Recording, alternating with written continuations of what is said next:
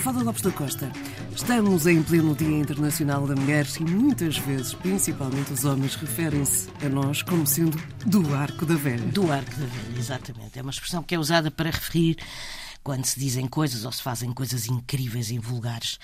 Mas para quem espera que o arco da velha tenha alguma coisa a ver com um baú e uma velha, a origem da expressão é, afinal, bem menos pitoresca e por outro lado, bem mais engraçada. O arco da velha vem da Bíblia, mais precisamente do Antigo Testamento, do primeiro livro, o Gênesis. A seguir ao dilúvio, Deus faz um pacto com Noé, prometendo-lhe que não haverá nunca mais outro dilúvio.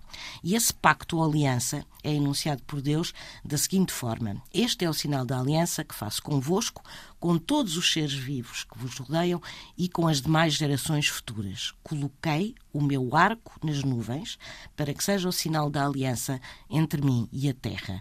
Quando cobrir a terra de nuvens e aparecer o arco nas nuvens, Recordar-me-ei da aliança que firmei convosco, e as águas do dilúvio não voltarão mais a destruir todas as criaturas.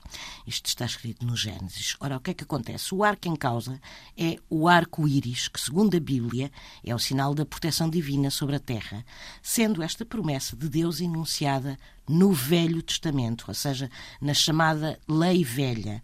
O arco da velha é assim o arco enunciado na lei velha, o arco-íris, que Deus deu como sinal e garantia a Noé. E não tem nada a ver com uma velha nem com um baú, tem a ver com o arco-íris.